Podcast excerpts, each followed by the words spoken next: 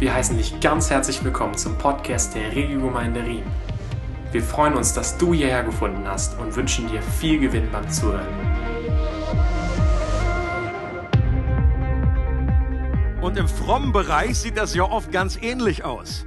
Wir nehmen uns meistens auch am Beginn des neuen Jahres etwas vor, mehr in der Bibel zu lesen oder regelmäßiger zu beten oder öfter in den Gottesdienst zu kommen oder überhaupt in den Gottesdienst zu kommen oder vor 10.30 Uhr in den Gottesdienst zu kommen. Vielleicht haben es einige auch nicht gehört, weil sie noch nicht da sind. Dieser kleine Wink mit dem Soundwahl. Und wir meinen es oft auch ganz ehrlich und das bleibt trotzdem oft ein frommer Wunsch. Und in dieser vorletzten Predigt zur Josua-Serie möchten wir uns einen Abschnitt aus einer Rede oder aus einer, ist eigentlich wie eine Ansprache, eine, die letzte Predigt, die Josua gehalten hat, wo er das Volk zusammengerufen hat. Das findest du in den Kapiteln 23 und 24. Und äh, das war wahrscheinlich die letzte Predigt, bevor Josua mit 110 Jahren gestorben ist. Und da hat er auch noch mal alles reingehauen. Und dann hat er das Volk motiviert. Und wir wollen uns anschauen, wie sah diese Motivation aus, damit es eben nicht nur irgendwie so ein guter Neujahrsvorsatz bleibt, der nur gut gewollt ist, aber dann irgendwie nach einer Woche dann schon irgendwie wieder verpufft ist. Also wir lesen den Text Josua 24, Verse 13 bis 19 und ihr könnt dort mitlesen. Und ich schickte Entsetzen vor euch her und es vertrieb sie vor euch. Also das S ist das Entsetzen. Und das Ich ist hier, Gott spricht durch Josua. Ich schickte Entsetzen vor euch her und es vertrieb sie vor euch, die beiden Könige der Amoriter. Es geschah nicht durch dein Schwert und nicht durch deinen Bogen und ich gab euch ein Land, um das du dich nicht gemüht hattest, und Städte, die ihr nicht gebaut hattet und in denen ihr nun doch wohnt, von Weinbergen und Ölbäumen, die ihr nicht gepflanzt habt, esst ihr. So fürchtet nun den Herrn und dient ihm in Aufrichtigkeit und Treue. Und tut die Götter weg, denen eure Väter jenseits des Stroms und in Ägypten gedient haben, und dienst dem Herrn.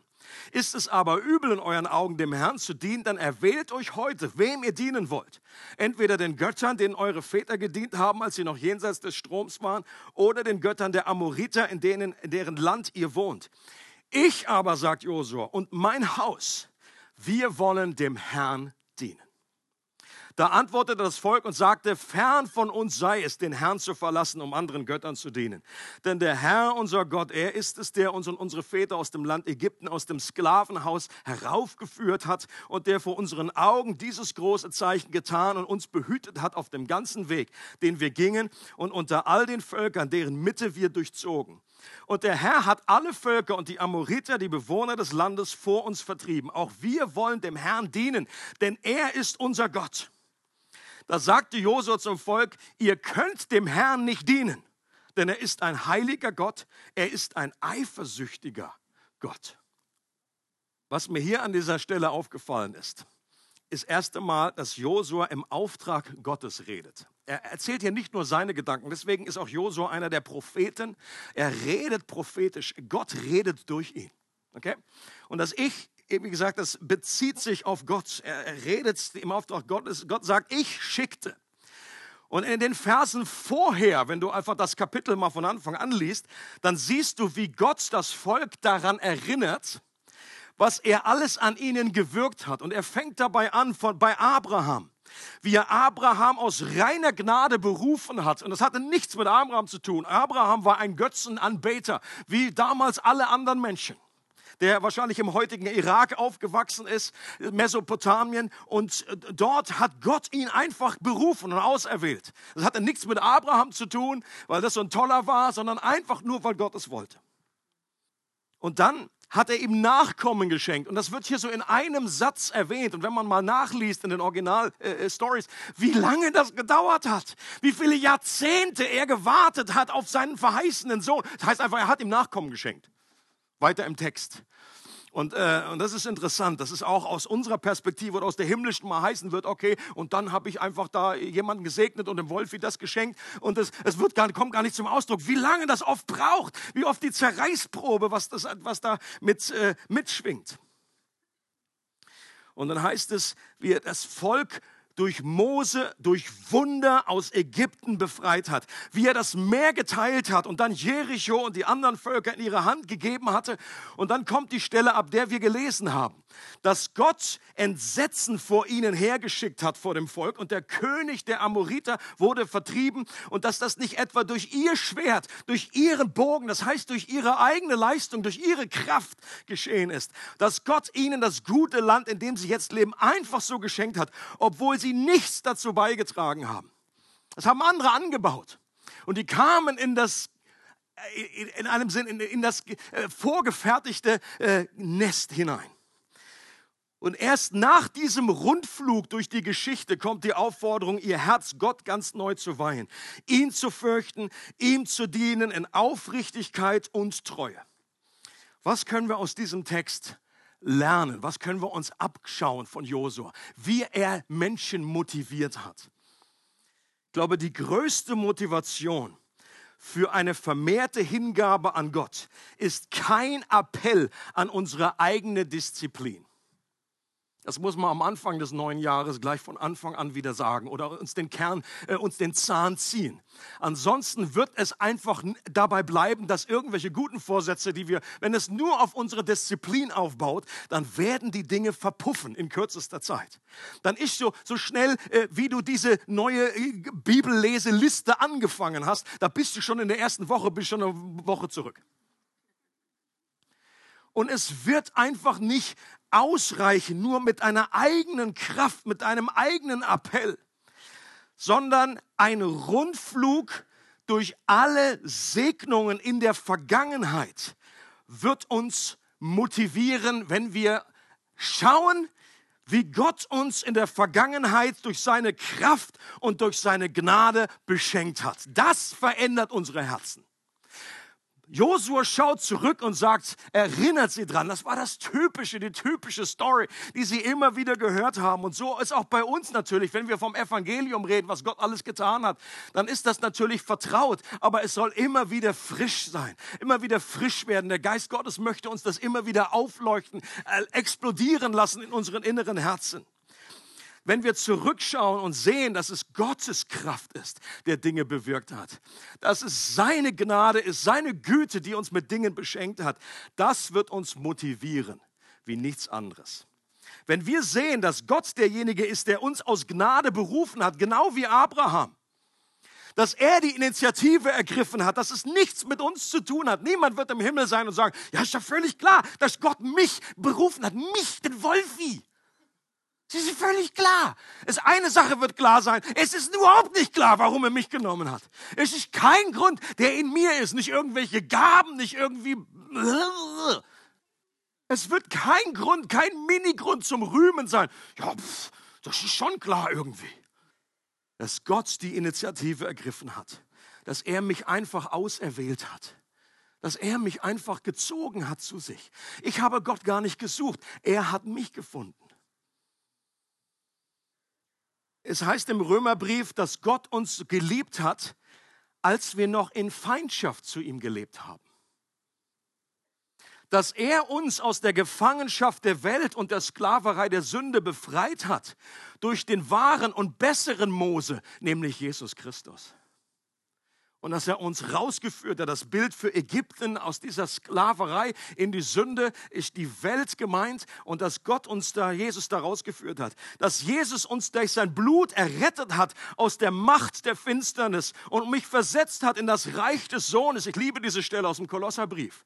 Er hat mich befreit aus der Macht der Sünde und versetzt in das Reich des Sohnes seiner Liebe und er hat meine Sünden vergeben, sie abgewaschen durch sein Blut.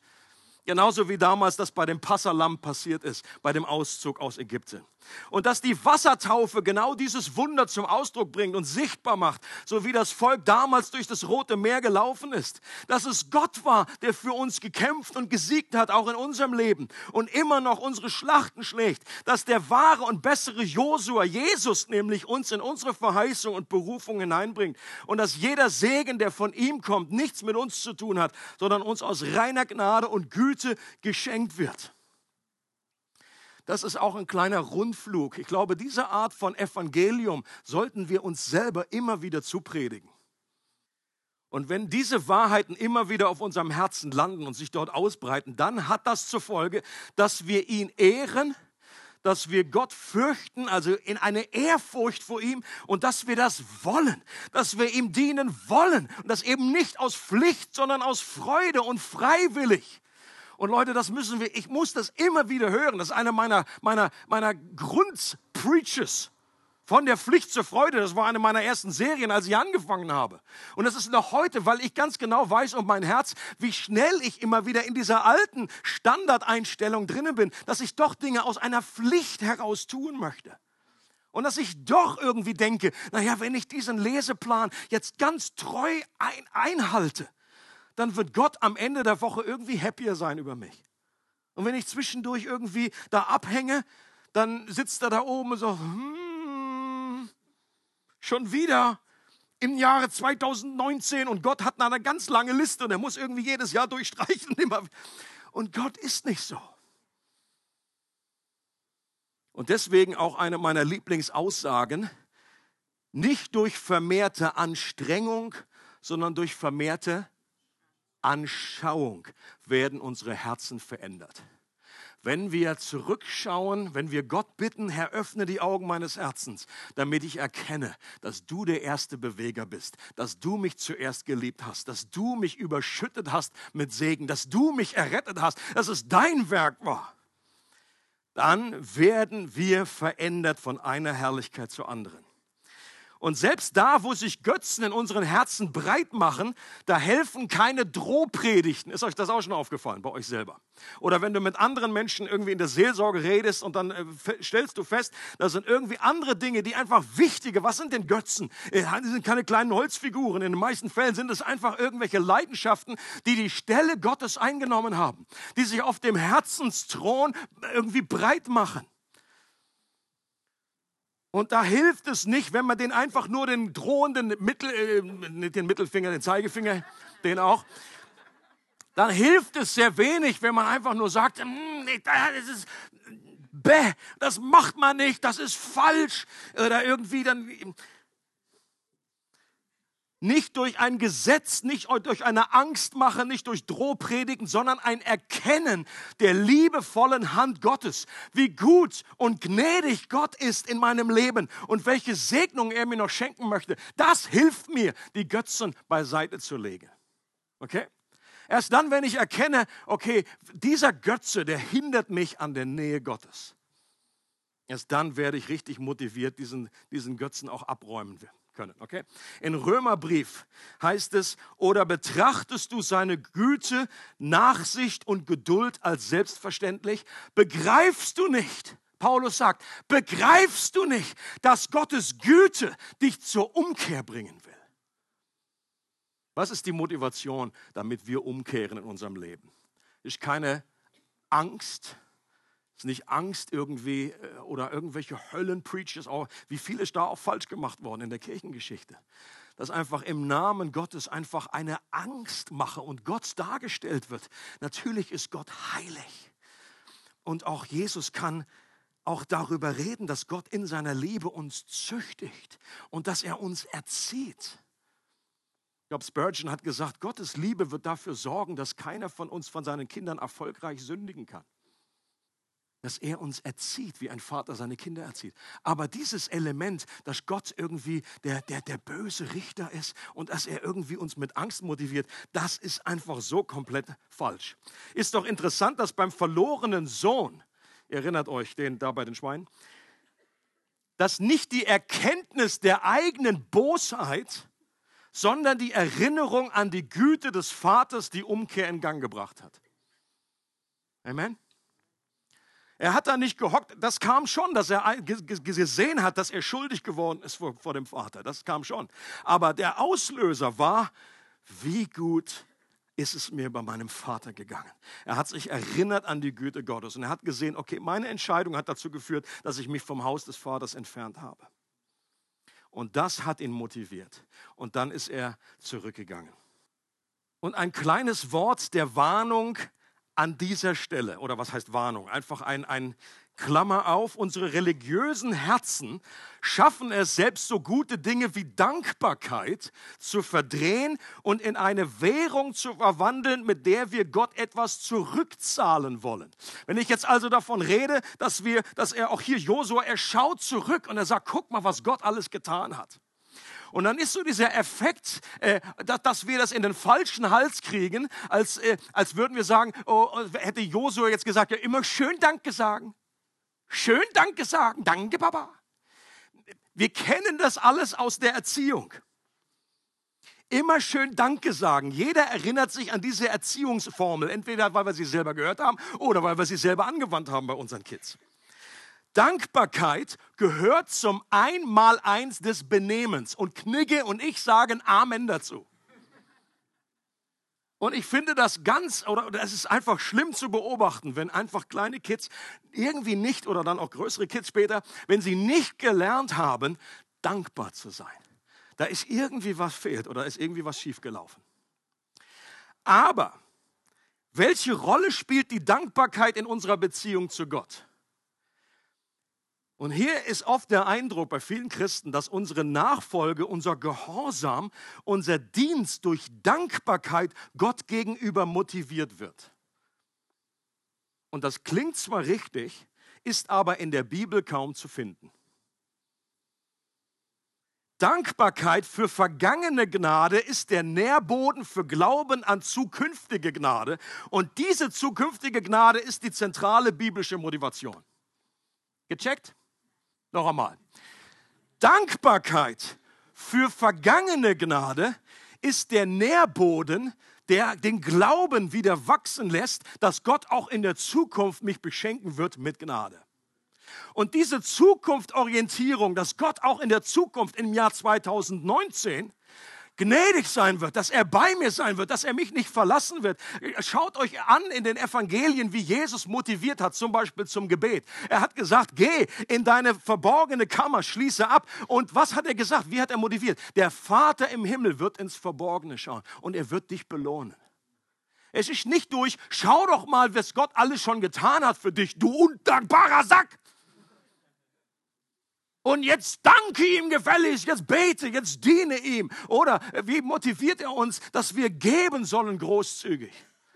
Oder dass wir fasten sollen. Er sagt immer wieder, dein Vater, der ins Verborgene schaut. Wenn du gibst, dann hängt das nicht an die große Glocke. Warum? Wenn du gibst, der Vater im Himmel schaut zu, wie er bei der Witwe zugeschaut hat.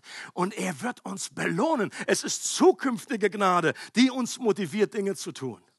Aber die Dankbarkeit der Vergangenheit gegenüber, die ist praktisch der Nährboden, weil sie sagt, okay, was Gott alles in der Vergangenheit getan hat, das gibt mir Glauben, dass er das auch im Neuen, äh, in der Zukunft weiterführen wird. Und Josua sagt dann, wer diesem guten Gott nicht folgen will, der darf sich gerne andere Götzen wählen. Und ich glaube, dass er eigentlich diese Wahl hier ad absurdum führt, weil das eigentlich nicht möglich ist. Als ob wir eine bessere Wahl treffen können. Denn diese Götzen, die er dann vorstellt oder wo er sagt, die sind einfach äh, ist nicht vergleichbar mit dem wahren, lebendigen Gott. Tatsache ist aber auch, dass wenn wir Gott nicht immer wieder bewusst wählen, und uns entscheiden, ihm zu folgen, wir automatisch eine Wahl für andere Götzen treffen, weil es in uns nie ein geistliches Vakuum geben wird und wir immer etwas anbeten. Die Frage ist nicht, ob du etwas anbetest, die Frage ist, was und wen du anbetest, weil Gott uns als Anbeter geschaffen hat. Okay? Jeder, jeder Mensch ist ein Anbeter. Und du kannst einfach das, was deine Herzen am meisten zum Springen bringt, da wo du Pipi in den Augen kriegst, wenn, wenn, wenn, du, wenn, wenn du mit mir redest, das, was einfach deine größten Leidenschaften, und ich sage nochmal, das ist natürlich Gott, ist okay, wenn du ein Hobby hast, wenn du auch begeistert bist über irgendwie was, aber äh, die Frage ist, nimmt es Gottes Platz ein? Ist das das, wovon du deinen Trost bekommst, deine ganze Begeisterung im Leben? Wenn, wenn Leute sagen, ich lebe dafür, manchmal auch im Fernsehen, wenn Leute sagen, das ist mein Leben, dann, äh, dann ist in mir etwas, wo sage, das ist so traurig. Wir sagen irgendwie, irgendwie, was weiß ich, die, die, meine Familie ist mein Leben. Natürlich ist Familie wichtig, aber das ist doch nicht dein Leben. Christus ist mein Leben. Wenn irgendein Hobby da, da vorgestellt wird und sagen, ja, das, Musik, dafür lebe ich, das ist mein Leben. Ich sage, wie schade ist das? Natürlich, Musik ist genial. Oder wenn du ein Hobby hast, du sagst Motorradfahren oder irgendwie Bergsteigen, was weiß ich, das ist mein Leben. Das ist immer in eine Traurigkeit in mir. Und ich möchte der Person zurufen, es gibt noch etwas, was viel, viel besser ist. Und wenn du das auf Platz 1 hast, dann kannst du all die anderen Sachen auch viel entspannter und in einer gesunden Art und Weise verfolgen. Oder Gott wird sagen, okay, that's too much, das parken wir mal eine Zeit lang. Und Josua sagt am Ende seines Lebens, selbst wenn einige noch überlegen, sagt er zu der Menge, und selbst wenn ich der Einzige bin, ich und mein Haus, wir wollen dem Herrn dienen. Und das ist doch ein guter Jahresvorsatz. Und ich möchte dich ermutigen, ich möchte mich ermutigen, das auch zum Ausdruck zu bringen. Heute, in der nächsten Zeit, am Anfang dieses neuen Jahres, ganz neu uns einfach vor Gott zu stellen und sagen, ich und mein Haus, wir wollen dem Herrn dienen. Josua sagt, ich habe so viel mit Gott erlebt. Leute, der ist 110 Jahre. Was hat der alles erlebt? Er ist aufgewachsen da in, in, in, der Sklaverei in Ägypten und dann hat er Mose und die ganzen Stories, die ganzen Plagen, das Durchzug durch das Rote Meer. Was für ein erfülltes Leben. Und dann ist er endlich dann doch gelandet in diesem äh, gelobten Land. Er ist so treu zu mir gewesen. Ich wäre gaga, sagt Josua, wenn ich diesen Gott nicht immer wieder wählen und mich ihm zur Verfügung stellen würde. Natürlich setzt das auch in einer Familie eine gewisse Freiwilligkeit voraus. Wenn wir, wir sagen, ich und mein Haus, dann heißt das natürlich nicht, dass, oder das heißt, dass du nur in dem Einflussbereich, wo du sein kannst, kannst du dafür entscheiden. Also als unsere Kinder zwei Jahre alt waren, da haben wir nicht jedes Mal gefragt, Sammy, möchtest du mit in den Gottesdienst gehen? Sammy dann so, Nö. und so, okay. Das müssen wir respektieren. Da kann man natürlich ganz anders handhaben und sagen, ja, ich und mein Haus. So der typische Spruch, solange deine Füße unter meinem Tisch sind. Nein, ich glaube, es ist auch okay. Das ist eine Autorität, die wir haben. Wenn wir Kids haben, Gott sagt nicht, ja, mach die einfach von Anfang an, wenn sie eine Woche alt sind, da gib ihnen die völlige Freiheit, sich zu entscheiden. Stell da eine Buddha-Statue hin, stell den Herrn Jesus dahin, stell irgendwie den Koran in die Ecke und lass sie völlig frei entscheiden. Das ist nicht das, was die Bibel sagt. Wir sollen Menschen zum Herrn in der Furcht Gottes erziehen. Aber natürlich, wenn sie dann 20 waren, da kann ich nicht sagen, ich und mein Haus. Und aus, komm raus aus dem Bett. Sondern es setzt eine gewisse Freiwilligkeit voraus. Ich will nur damit sagen, ich weiß sehr wohl, dass in, in unseren Familien Menschen sind, die Gott nicht folgen. Ob es unsere Kids sind, unsere Eltern, Familie, wie auch immer. Ich kann nur für mich, für den Entscheidungsraum und für den Zugriff, für, für das, was, wo Gott mir äh, Autorität gegeben hat, kann ich diese Entscheidung fällen. Und dann heißt es eine interessante Stelle, Vers 19, die möchte ich nochmal anschauen. Auch wir, sagen jetzt, sagt jetzt das Volk, auch wir wollen dem Herrn dienen, denn er ist unser Gott. Ist ja eigentlich das, was Josua wollte. Okay? Das, hat er ja, das war ja Ziel von der Preach. Dann sagt Josua aber, ihr könnt dem Herrn nicht dienen. Denn er ist ein heiliger Gott, er ist ein eifersüchtiger Gott. Das ist eine merkwürdige Stelle. War Josua hier schon etwas verwirrt? Könnte man ja annehmen mit 110. Was denn nun? Er, er sagt, er dient dem Herrn und dann sagen die, ja, wir dienen dem Herrn und dann sagt er, nee, ihr könnt dem Herrn nicht dienen. What is going on? Und ich glaube, was Josua hier meint, ist eine anmaßende Herzenshaltung, eine selbstgenügsame Haltung und ein zu großes Selbstvertrauen auf die eigenen Fähigkeiten und Stärken, weil genau so eine Haltung immer wieder zum Scheitern führen wird. Josua hat offenbar bei einigen diese Haltung in ihrem Herzen vermutet oder er wurde durch ihre zu schnelle Zusage irgendwie misstrauisch. Josua kritisiert, dass sich ihre Hingabe nur so auf Neujahrsvorsatzniveau bewegt und schnell wieder verpufft. Ja, so nach dem Motto Motivation und Worship Band im Hintergrund. Oh, ich und mein Haus, wir werden dem Herrn dienen. Und die alle, ja, wir wollen auch alle dem Herrn dienen. Und Josua sagt, ihr könnt dem Herrn überhaupt nicht dienen. Und ich glaube, diese Betonung muss auf dem ihr sein und meint, aus deiner Kraft wirst du es niemals schaffen. Wenn du nicht eine gesunde Ehrfurcht hast und ähm, irgendwie doch ein bisschen äh, ins Überlegen kommst, wenn du einen großen Ausspruch machst oder bei manchen Worship-Songs, wenn wir da so einfach, Gott, alles gehört dir, du bist das Beste, was ich habe, ich gebe alles für dich. Wir sollten manchmal mit etwas, etwas pausieren und mal überlegen, was wir da eigentlich singen. Und ich glaube, manchmal ist eine zu große Oberflächlichkeit, auch bei uns, auch bei mir, äh, in der Art und Weise, wie wir solche Entscheidungen einfach raushauen. Jesus dagegen hat empfohlen, die Kosten der Nachfolge genau zu überschlagen.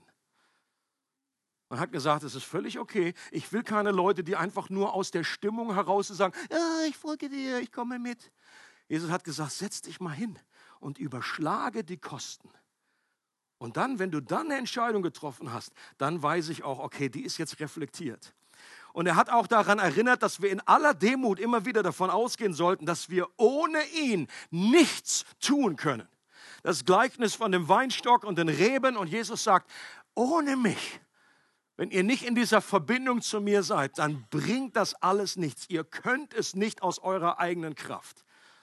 Und was Josua hier anmahnt, ist ein Eheversprechen ohne den Zusatz Ja mit Gottes Hilfe.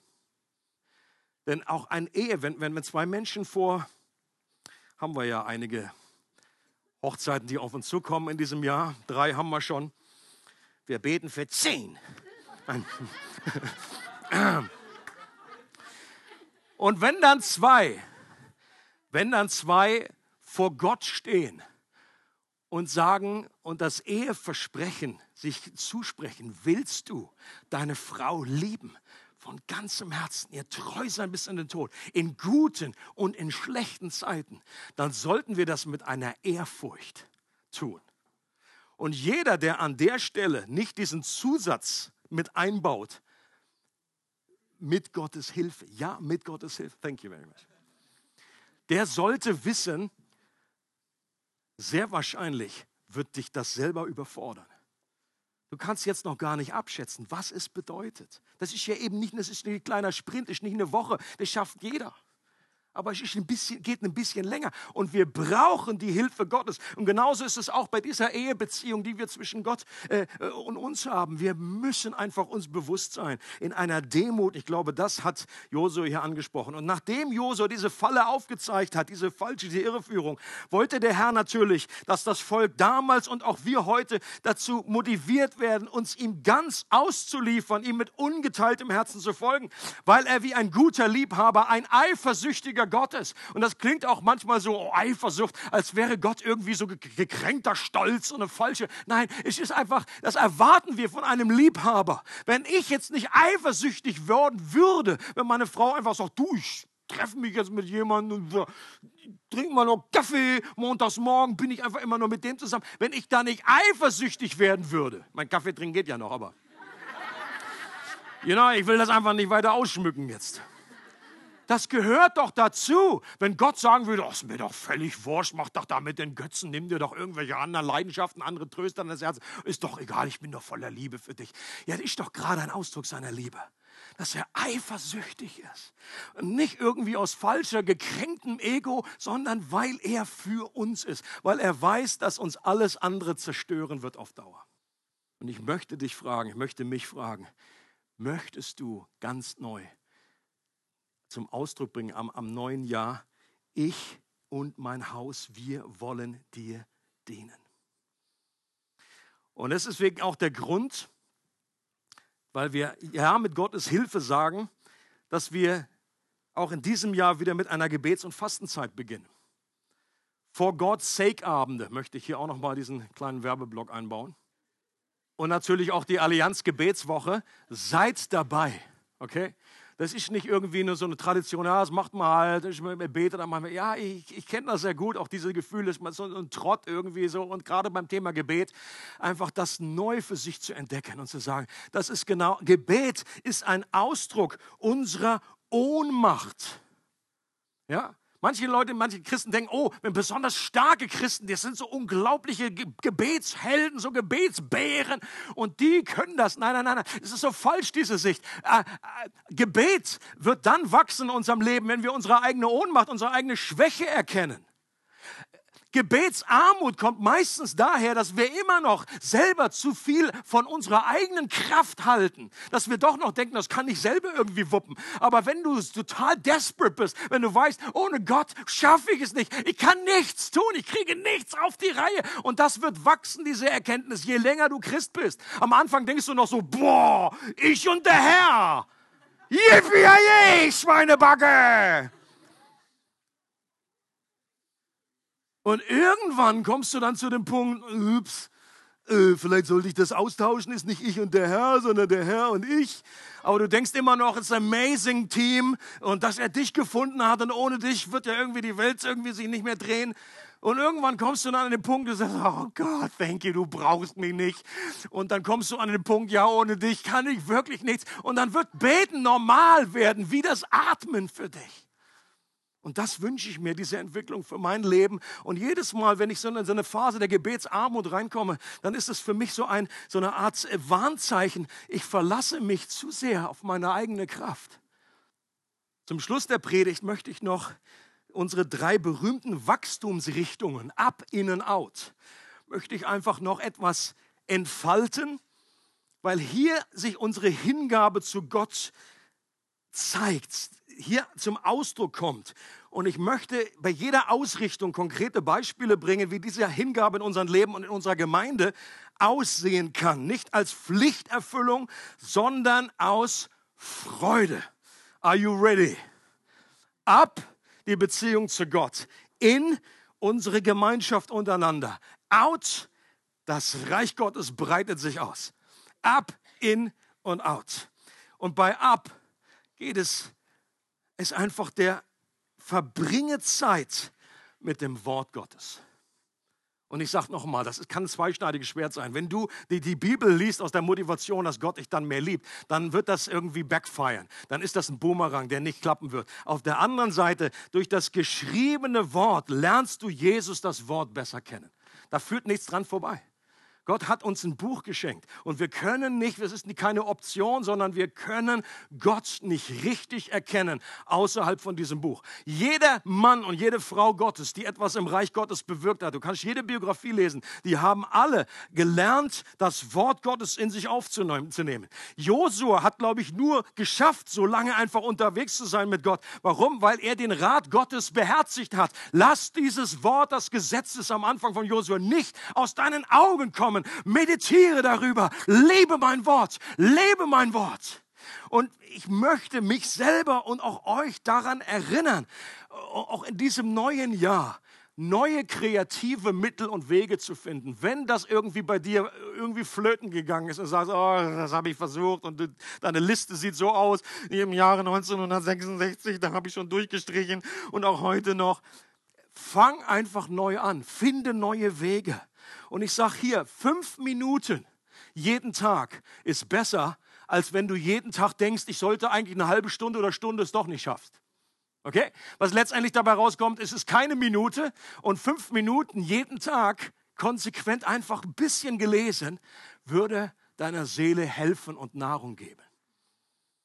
Sei kreativ, probiere neue Lesepläne. Bei YouVersion, schöne Bibel, Lesepläne sehe ich immer, da bist du ja auch connected mit Leuten und sagst, ah, der Luca hat wieder fertig gelesen, Silvia hat wieder einen abgeschlossen. Und dann guckt man auch immer, was sind diese Lesepläne? Da weiß man ja auch ein bisschen, wo sind die Leute gerade dran. das ist alles gut, für einen Pastor alles gut. Da weiß ich immer, okay. Und ich rufe dann an, sag mal, okay, warum musst du den Leitern vergeben? ich lese gerade einen, einen Leseplan über, wie ich nicht bitter werde in der Gemeinde. Fünf Schritte zum neuen Ehepartner. Ich habe ein Wort für dich. Bist du gerade auf der Suche? Probier mal eine Hörbibel. Oh yes. Wenn du sagst, okay, ich schaff's einfach nicht, ich penne jedes Mal ein beim Lesen. Ähm, penn beim Hören ein. Nein, Quatsch. Versuch, und auch hier empfehle ich es zu hören und gleichzeitig zu lesen.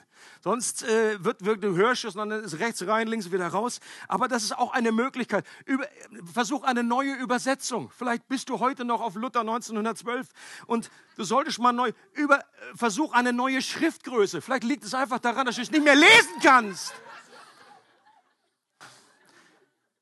Es gibt da auch so große NGÜs mit Psalmen und lies einfach eine Seite von dem großen Buch. Such dir jemanden, mit dem du gemeinsam liest. Wenn man zusammen trainieren geht in der Muckebude, dann ist das auch eine Hilfe, wenn Kathy mir immer sagt, so, morgen wieder, gehen wir wieder. Und ich so, oh nein, danke für diese Frau. Mit deiner Hilfe.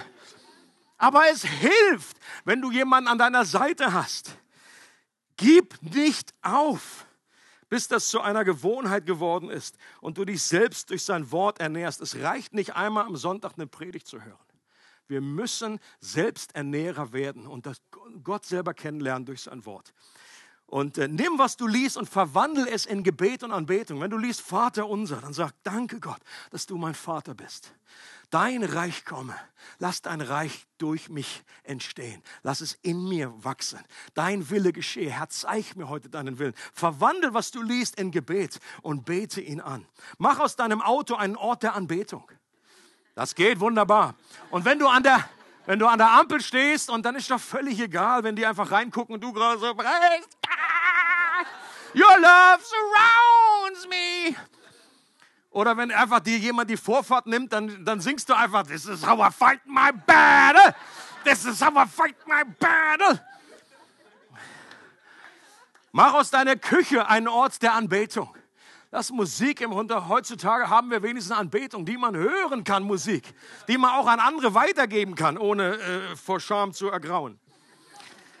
Nutze die gemeinsamen Zeiten am Sonntagmorgen, um ihm zu begegnen, Leute. Es macht einen riesen Unterschied, ob du kurz vorbereitet eine halbe Sekunde gebeten hast. Gott, lass mich heute einsteigen in Anbetung. Nicht nur zuschauen, okay? Ich kenne das aus von mir selber. Du kannst e ewig immer zuschauen und sagen, ach, der, also, Mann, Mann, Mann, du, der ist auch nicht richtig dabei bei der Anbetung.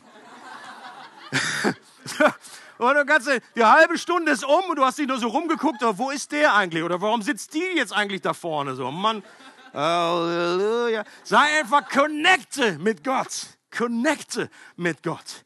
Oder nutze auch den Gebetsraum. Möchte ich daran erinnern, ist immer noch eine Möglichkeit, wenn du sagst, okay, zu Hause kriege ich nicht richtig Ruhe, die Kids, die klettern über mich. Äh, buch dich hier ein, einen halben Tag, einen Tag äh, und, und, und suche Gott einfach mit der Bibel. Lese einfach äh, ein großer Abschnitt und, und mit einem kleinen Notizblock und sag, Gott, bitte sprich zu mir.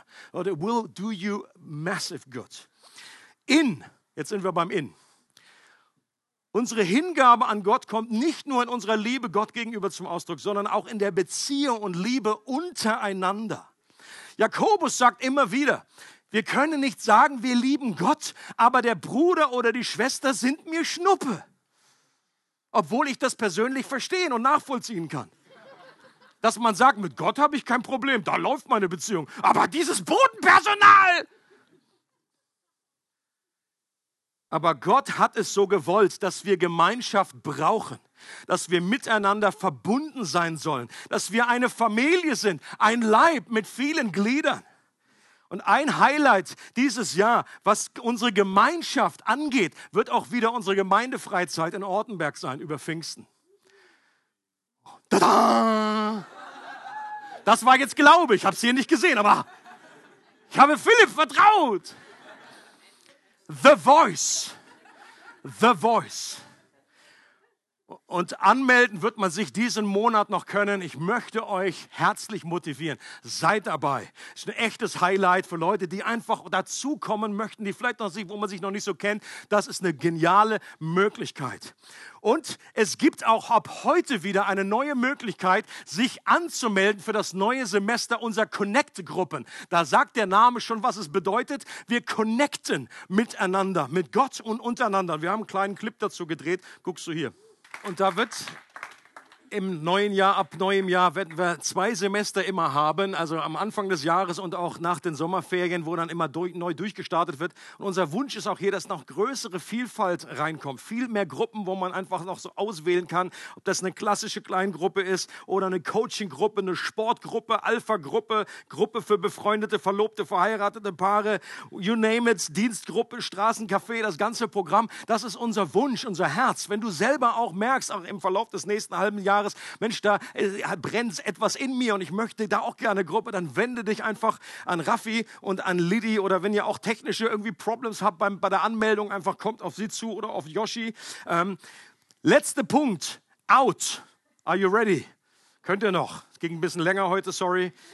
Out. Den dürfen wir nicht verpassen. Wir wollen auch in der Dimension nach außen wachsen und immer wieder gegensteuern, dass wir nicht zu einem Kuschelclub der Erretteten stagnieren nicht ein Staudamm sind, sondern ein Kanal der Liebe Gottes. Hier muss jede Gemeinde immer gegensteuern. Ich glaube, unsere normale Tendenz ist einfach, wir haben es so schön, es ist so wunderbar, wir wollen ja auch gar nicht wachsen, sonst kennt man ja die Leute gar nicht mehr. Das ist einfach, wir, Gott ist gekommen zu suchen und zu retten, was verloren ist. Und das muss auch unser äh, Ziel sein. Und ein praktisches Ziel, das wir uns als Leiterschaft gesetzt haben, ist, dass wir die Beziehung zu Michael und Heike Feuner intensivieren wollen. Wer hat sie alle kennengelernt auf der äh, Father Heart Konferenz? Okay, wenn du sie noch nicht kennengelernt hast, wir werden mit dem Regio News auch einen Link verschicken, wo du dir ihre Story anhören kannst, ähm, wie sie wie, wie, wie sie einfach dort hingegangen sind in die Türkei. Äh, und ihr erinnert euch vielleicht, wo er dieses Ding. Oh, so, bei mir ist. Das war nicht geplant, das ist noch der Tannenbaum wo er gesagt hat, okay, ich habe nichts, aber Gott kann das, was ich, das wenige, was ich ihm gebe, er kann es vermehren. Und wie sie unglaubliche Wunder erlebt haben, wie die dort mit verschiedenen Gemeinden, sie haben erzählt, dass sie in den letzten Jahren über 1000 People dort getauft haben. Viele Flüchtlinge, wie so, wie Iraner dort, eine iranische Gemeinde, Iraker, Kurden, Syrer. Und das ist ein unglaublich inspirierend. Ähm, und wir glauben, dass die Begegnung mit diesem Ehepaar kein Zufall ist und Gott uns hier beschenkt hat, unsere Gebete erhört hat, wie wir als Gemeinde unseren Blick mehr über den weiten, weltweiten Tellerrand richten können. Und wir werden das auch mit ihm abklären. Wir sind da gerade dran, ob wir noch dieses Jahr ein Team nach Jalova äh, südlich von Istanbul schicken können äh, wenn du dich persönlich da angesprochen wirst und sagst, yes, Türkei, yeah, Türkei, yeah, und da dir einfach eintauchen möchtest in diese Atmosphäre, dass wir dort dienen können, dass wir uns anstecken können von der Glaubensatmosphäre und dass auch so diese Brücke der Beziehung ausgebaut werden kann.